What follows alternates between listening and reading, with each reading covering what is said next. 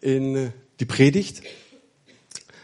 Und ich möchte ein paar Vorbemerkungen loswerden, bevor wir so richtig reingehen. Äh, ich bin diese Woche auf einen Vers oder auf zwei Verse gestoßen, die, die mich berührt haben, die ich kenne, die ich auswendig aufsagen kann, über die ich wahrscheinlich auch aus dem Stegreif eine Predigt halten könnte. Aber wenn ich mich hinsetze und mir Gedanken mache über diese Verse, dann treibt es mir schon tatsächlich eine, eine Ehrfurcht in die Knochen. Es heißt im Jesaja, meine Gedanken sind nicht eure Gedanken. Und meine Wege sind nicht eure Wege. Spruch des Herrn. Gott, hau mal einen raus, hau mal einen Spruch raus. Meine Wege sind nicht eure Wege. Meine Gedanken sind nicht eure Gedanken. So hoch der Himmel über der Erde ist, so hoch erhaben sind meine Wege über eure Wege und meine Gedanken über eure Gedanken. Kannst du im Kindergottesdienst vorsagen und da sagst du, Kinder, schaut doch mal in den Himmel, was seht ihr heute Morgen? Kommt die Antwort, die Sonne. Ja, weißt du, wie weit die Sonne weg ist von der Erde? Neun Millionen Kilometer. So weit ist Gottes, sind Gottes Gedanken über unseren Gedanken. Und ich dachte mir, Mensch, wie prophetisch spricht es in unsere Zeit? Warum? In Zeit von, wo wir alle glauben, wir müssten einen Blog schreiben über unsere Weltsicht, wo wir heute auf Facebook, Twitter, Instagram die sogenannten Influencer antreffen, die sagen, meine Gedanken, das, was ich poste, es ist so wertvoll, das müsste die ganze Welt wissen. Ne? Wo wir bereit sind, im Wissenszeitalter für unser Wissen, für unsere Gedanken zu kämpfen, uns blutig zu kratzen, weil wir glauben, wir wissen es besser. Und in die Situation spricht Gott rein und sagt, mein Freund, meine Freundin, darf ich dir eine Frage stellen? Bist du dir dessen bewusst, dass Gottes Gedanken komplett anders sein können als deine?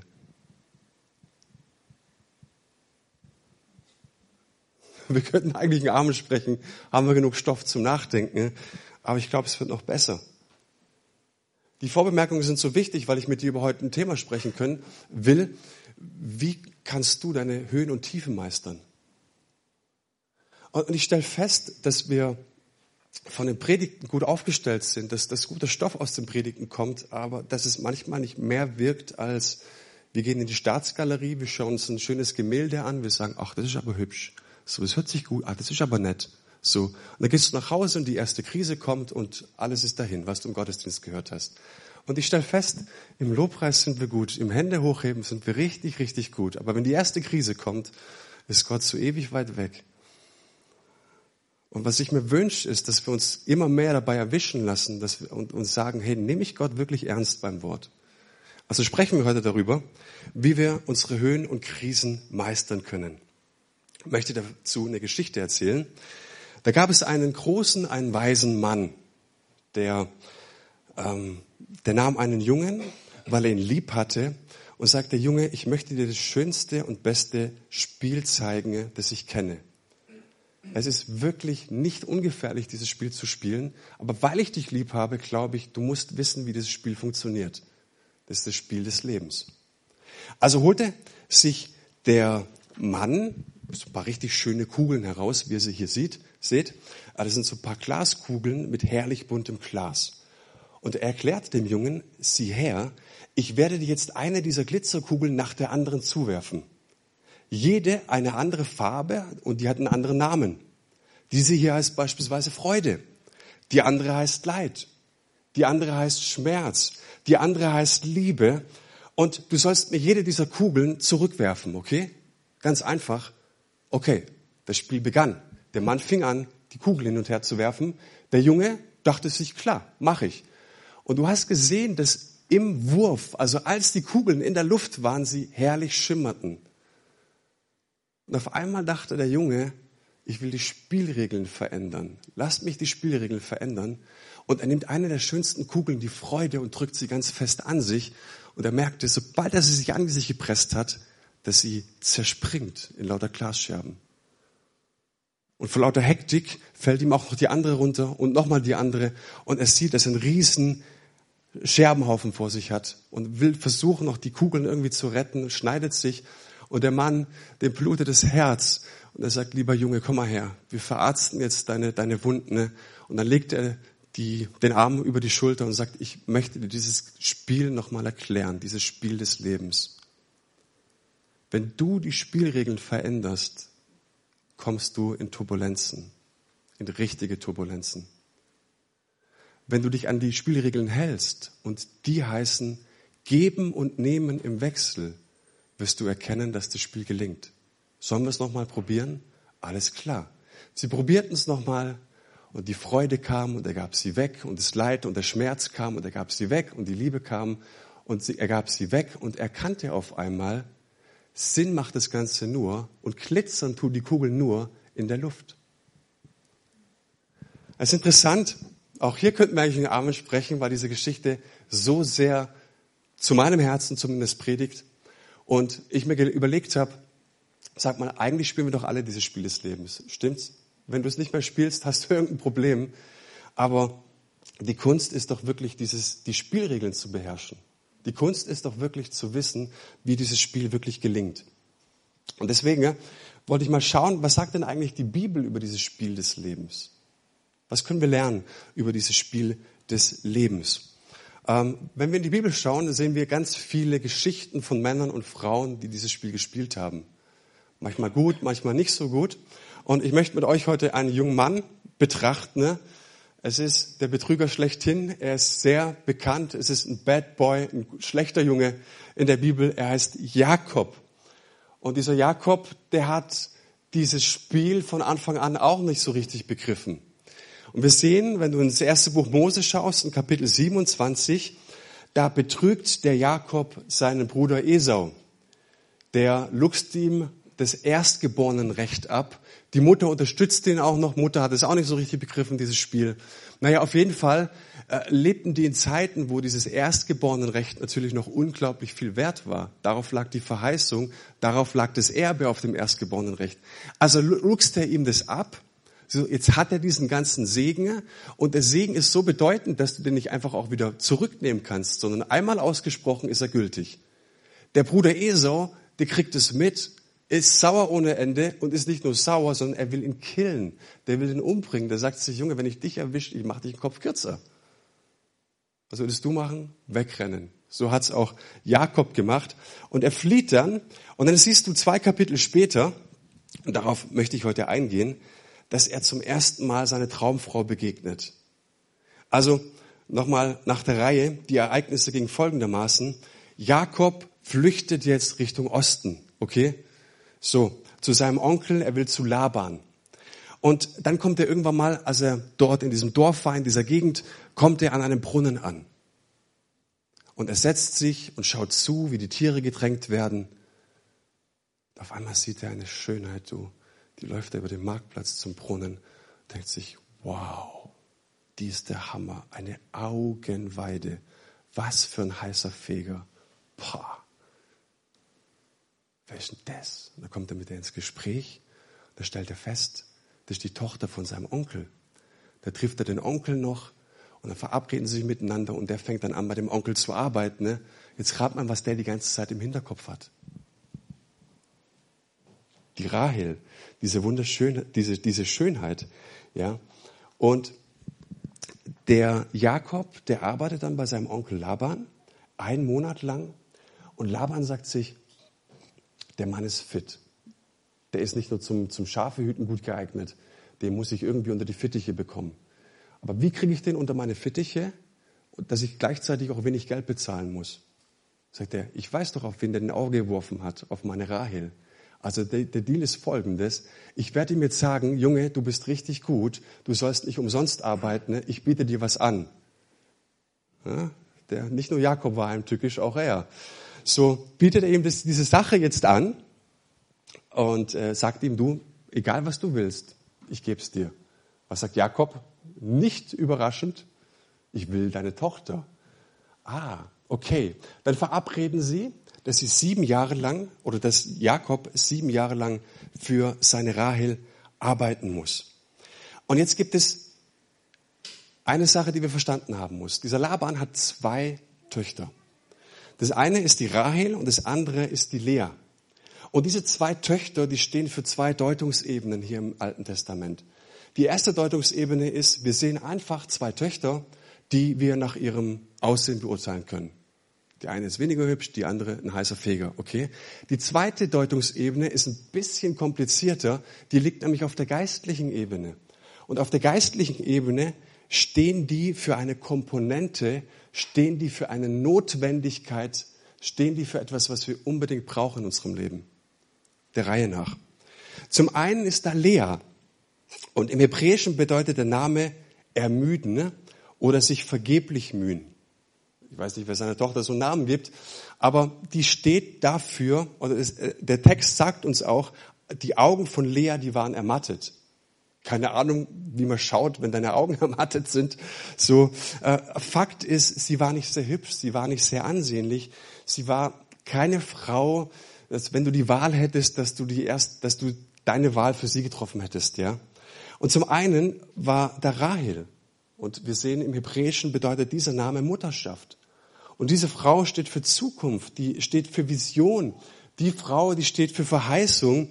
Und sie war anders als Lea. Sie war hübsch, sie war attraktiv, sie strahlte verheißungsvoll. Und Jakob hat sich bestimmt gesagt, hey, das ist die Frau, die nimmt mich mit auf eine Reise, die nimmt mich mit auf ein Abenteuer. Sie ist eine Herzensangelegenheit. Diese Frau, die zieht mich ihren Bann, die möchte ich unbedingt haben. Jetzt wäre die Frage, für wen würdet ihr euch entscheiden? Jakob traf seine Entscheidung irgendwie nachvollziehbar. Er wollte Rahel. Und äh, er hat klar entschieden. Und hier nochmal, beide Schwestern, beziehungsweise die Gestalt beider Schwestern, die stehen sinnbildlich für zwei Aspekte unserer Berufung, die stehen für zwei Dimensionen unseres Lebens.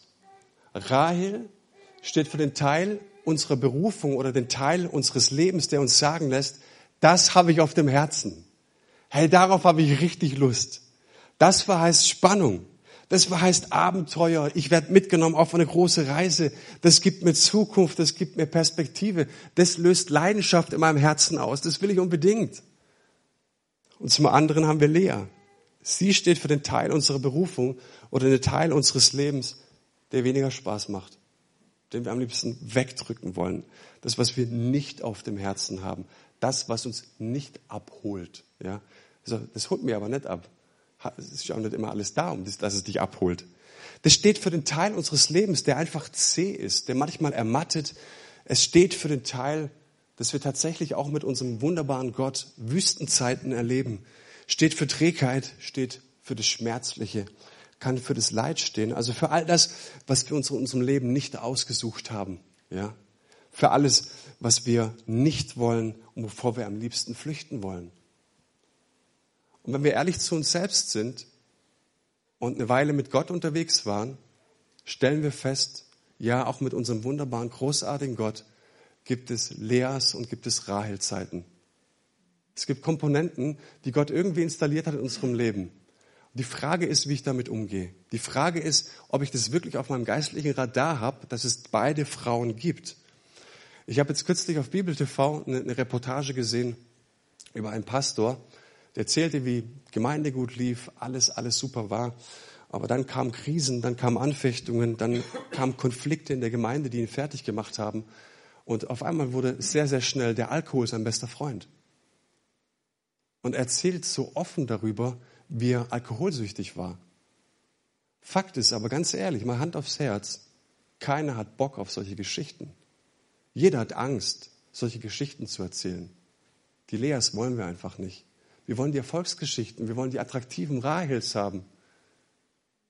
Und jetzt kann ich dir Geschichten aus meinem Leben erzählen. Vielleicht könntest du eine Geschichte aus deinem Leben erzählen. Ja? Und wenn wir alle unsere Leas auspacken würden, wie würden wir damit umgehen?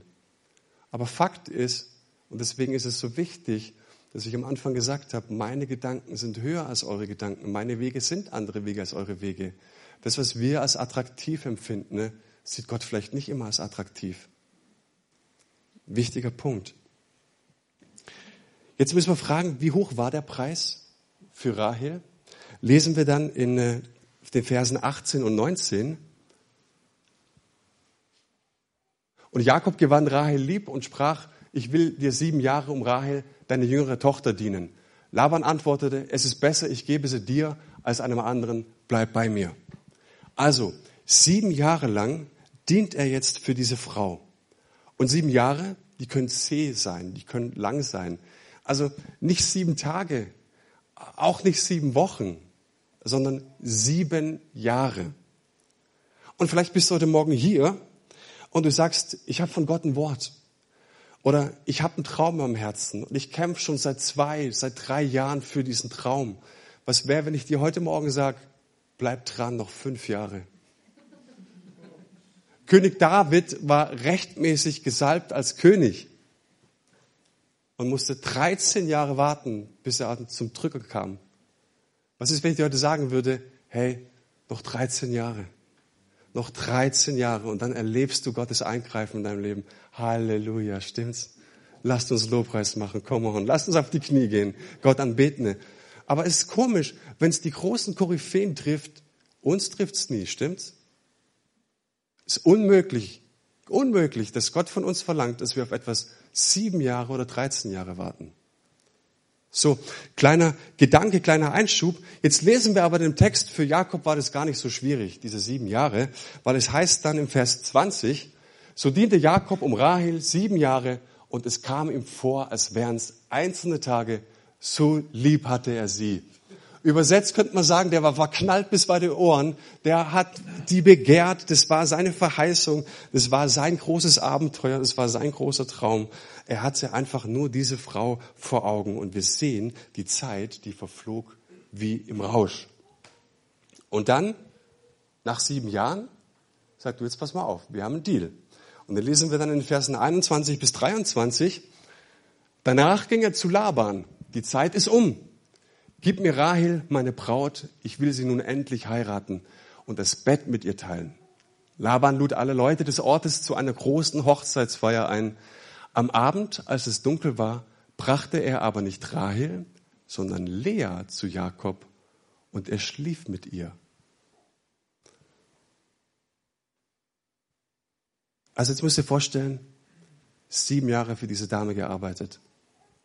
Jetzt kommt die Hochzeit und du gehst auf deine eigene Hochzeit und sagst dir, ich habe es geschafft. Mein Investment hat sich gelohnt. Dafür, was ich riskiert habe, was ich aufgegeben habe, was ich, was ich, was ich reingegeben habe, das lohnt sich. Jetzt stehe ich kurz vor der Erfüllung. Jetzt lebe ich nicht mehr aus der Verheißung. Jetzt lebe ich nicht mehr aus dem Wunsch. Jetzt ist der Tag der Erfüllung gekommen. Amen. Was für ein Tag. Und er heiratet und stell dir mal vor, du bist wirklich am Ziel deiner Träume angekommen. Und jetzt kommt die Hochzeitsnacht und was macht dein Schwiegervater? Dieser Gauner, derselbe Gauner wie du einer bist, der legt dir die Tochter, die andere ins Bett und gibt dir einen Schleier äh, rum und die schlafen miteinander. Und das bedeutet, er, hat diesen, er ist diesen Bund mit ihr eingegangen. Und interessant ist, dass dieser, dieser Schleier, ich habe das recherchiert, steht hier nicht im Text, aber die Braut war verschleiert in der Antike im Orient, komplett verschleiert. Und ähm, er, er konnte sie nicht erkennen. Da gehen wir gleich noch ein, weil es das ist eine, eine wichtige, äh, ein wichtiger Gedanke, den müssen wir festhalten. Ne? Aber dann wird uns Vers 25 berichtet, am nächsten Morgen entdeckte Jakob ganz entsetzt, das ist die ja gar nicht. Jetzt hast du so viel investiert. Jetzt hast du so viel für deinen Traum gemacht. Jetzt hast du durchgehalten, sieben Jahre lang. Jetzt hast du alles gegeben und am Tag der Erfüllung wird dir deine Verheißung genommen.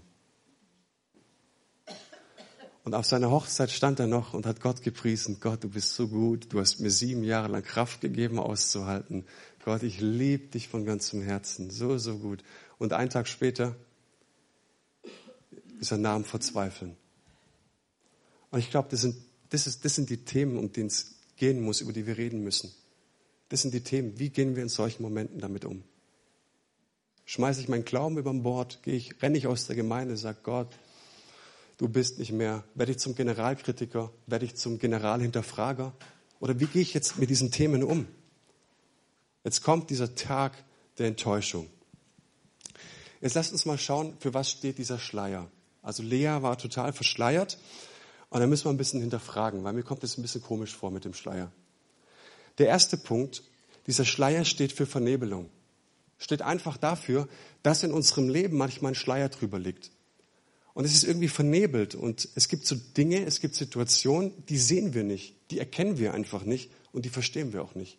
So sehr du danach fragst, du verstehst sie nicht. Da kommt die große Frage, dieses eine Wort, dieses berühmte große Wort, warum? Und kein Mensch kann sie dir beantworten. Keiner. Keiner kann dir sagen, warum. Aber in diesen Zeiten werden wir tatsächlich daran erinnert, und wir sind in bester Gesellschaft mit unseren Glaubensvätern und vielen Männern und Frauen in der Bibel, indem wir einfach im Glauben gehen und nicht im Schauen. Indem wir auf einmal merken, dass, dass Gott vorhat, unsere Glaubenswurzeln zu vertiefen, dass Gott möchte, dass wir an Quellen angeschlossen sind, dass unser Glaube nicht oberflächlich bleibt, sondern dass wir lernen, dass unser Glaube anfängt, uns zu tragen. Es gibt so Zeiten, da gibt es nur eine Position, die Knie.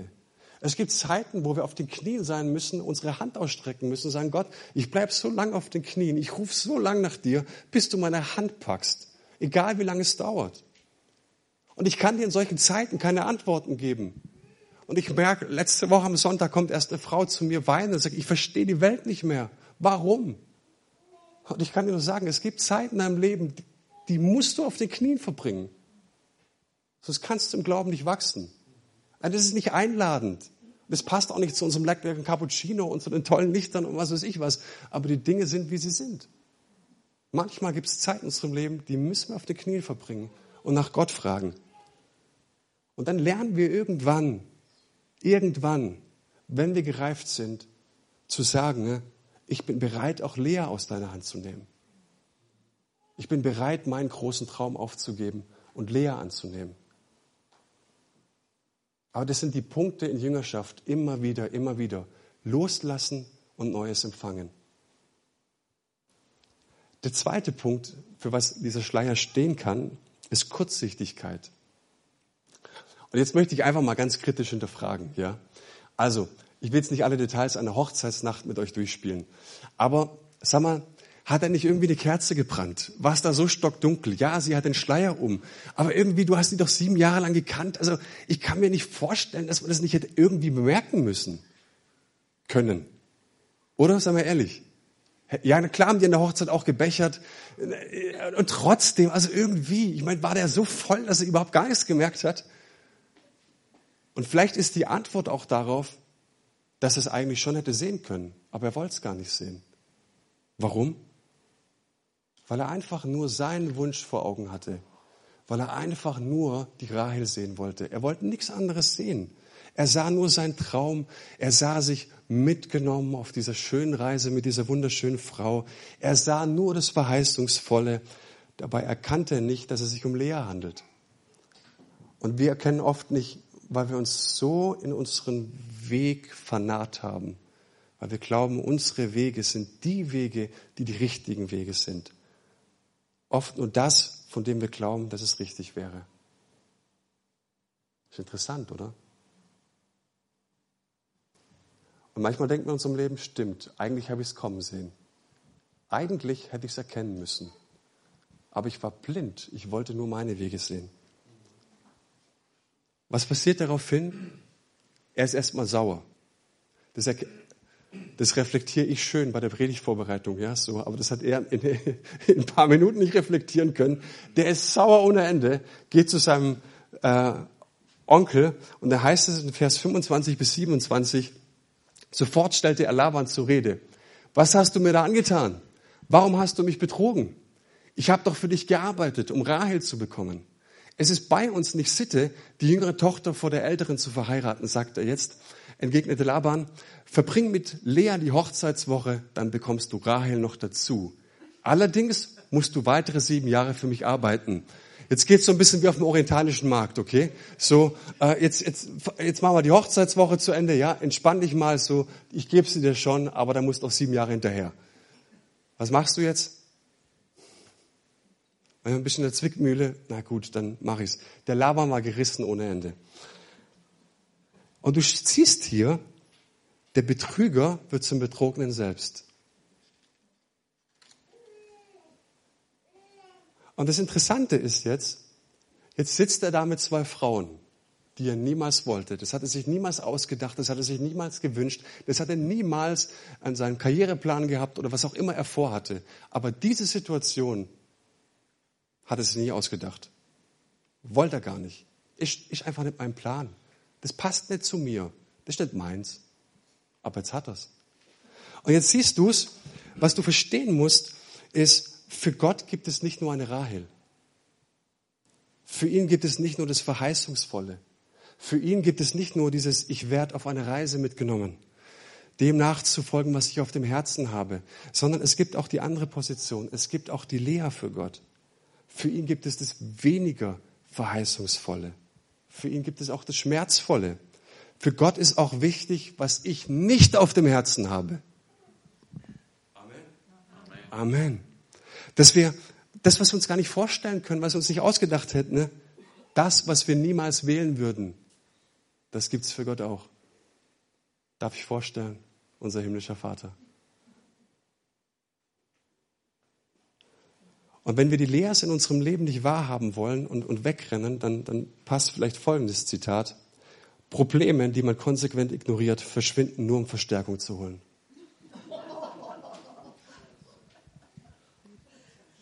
That's the point. Und jetzt merkst du, ich merke das in meinem Beruf, in meinem Leben, dass da, wo Menschen vor Problemen flüchten, wo Menschen Probleme ignorieren, wo Menschen wegrennen, da verstärken sich und verhäufen sich die Probleme nur. Das ist ein wichtiger, wichtiger Punkt. Ja?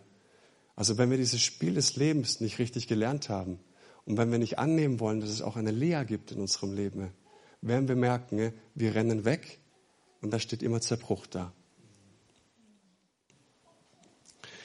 Und jetzt siehst du, wie es weitergeht. Beide Schwestern hat er jetzt zur Frau, Rahel und Lea. Jetzt ratet mal, wie er mit denen umgegangen ist. Selbstverständlich hat er seine Verheißungsbraut mehr auf dem Herzen und liebt sie mehr und schenkt ihr mehr Zuneigung und Aufmerksamkeit. Und Rahel leidet, äh, Lea leidet darunter. Sie schmerzt es, ignoriert zu werden, links liegen gelassen werden. Dieses Gefühl zu haben, naja, ich bin halt das fünfte Rad am Wagen. Ne? Ich bin halt einfach eine Notwendigkeit. Ähm, und dann weinte sie bitterlich, sagt uns der Text. Aber jetzt passiert Folgendes, Vers 31. Als der Herr sah, dass Lea nicht geliebt wurde, schenkte er ihr Kinder, während Rael kinderlos blieb.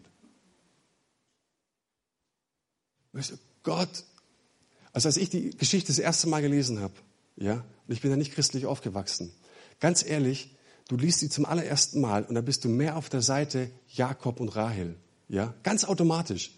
Weil du glaubst, die Geschichte muss gut, das sind die Hollywood-Dinge, die muss gut ausgehen, in die ist er verknallt, die müssen sich finden, ne? und Lea geht irgendwann mal weg und so. Aber nicht in der Geschichte.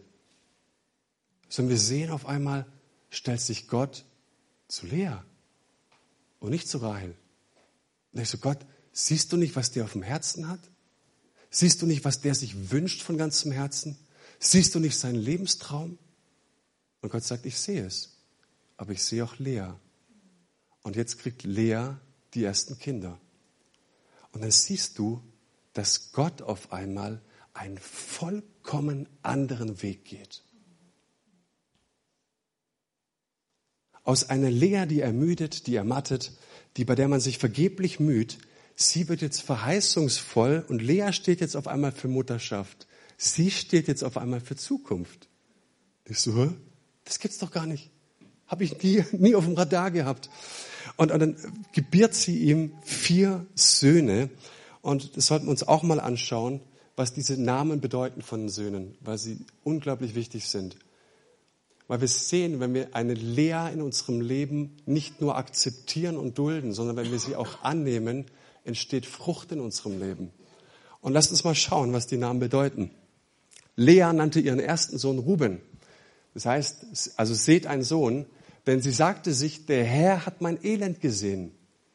Die erste Frucht ist, wenn wir eine Lehre annehmen in unserem Leben, wenn wir Gott äh, gestatten zu sagen, ja, du darfst auch die Lehres in mein Leben schicken. Die erste Frucht, die da herauskommt, ist, ich sag nicht nur auswendig auf, dass Gott mich sieht, sondern ich weiß es aus tiefstem Herzen, Gott sieht mich. Die zweite Frucht, Danach brachte Lea den zweiten Sohn zur Welt. Der Herr hat gehört, dass ich nicht geliebt werde. Darum hat er mir noch einen Sohn geschenkt, rief sie und gab ihm den Namen Simeon. Hey, die zweite Frucht, die entsteht, ist, ich weiß aus tiefstem Herzen, Gott hört mich.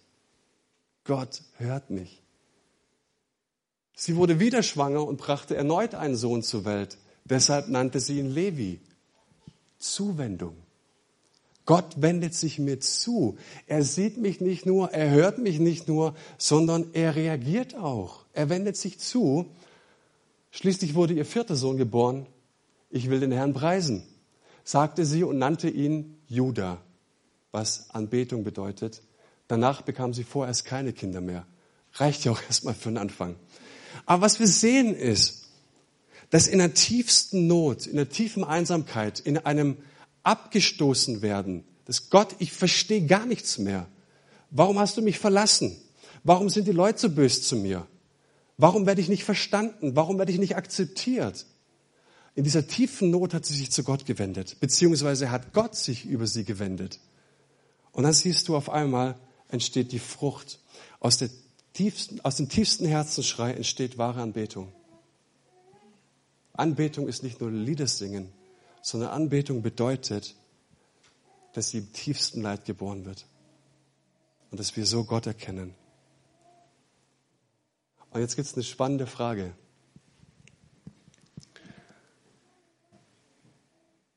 Gab es einen Punkt in, in, in der Geschichte von Jakob, an dem er gelernt hat, Lea zu bejahen, wirklich anzunehmen? Blieb es so eine, eine, eine, eine Beziehungskiste, wo die eine mehr lieb hatte als die andere, oder hat sich da irgendwas gewandelt? Die Antwort, da hat sich ganz schön was gewandelt. Wir spulen mal ein paar Jahre vor. Beide sind alt, Lea stirbt. Jetzt musst du die Frau irgendwo begraben. Weißt du, wo er die Frau begräbt? In dem Grab in Mamre, wo Abraham und Isaak begraben waren. Ist unmöglich. Eine Frau kannst du da nicht begraben bei den Männern. Und die zweite Unmöglichkeit ist, dass sie bei den Erzvätern begraben wird. Eine unscheinbare Frau, die keiner auf der Rechnung hatte, die sich keiner ausgesucht hatte, die keiner gewählt hatte, die bekommt am Ende ihres Lebens diese Wahnsinnsehre. Sie wird dort begraben, wo die Patriarchen, wo die Erzväter liegen. Und ich kann mir gut vorstellen, dass Jakob vor dem Grab stand und sich gesagt hat, Lea, niemals hätte ich mich dir ausgesucht, niemals hätte ich dich ausgesucht. Du warst niemals meine erste Wahl. Aber jetzt sehe ich, wie sehr ich dich in meinem Leben gebraucht habe. Und jetzt sehe ich, wie notwendig du warst. Du warst notwendig.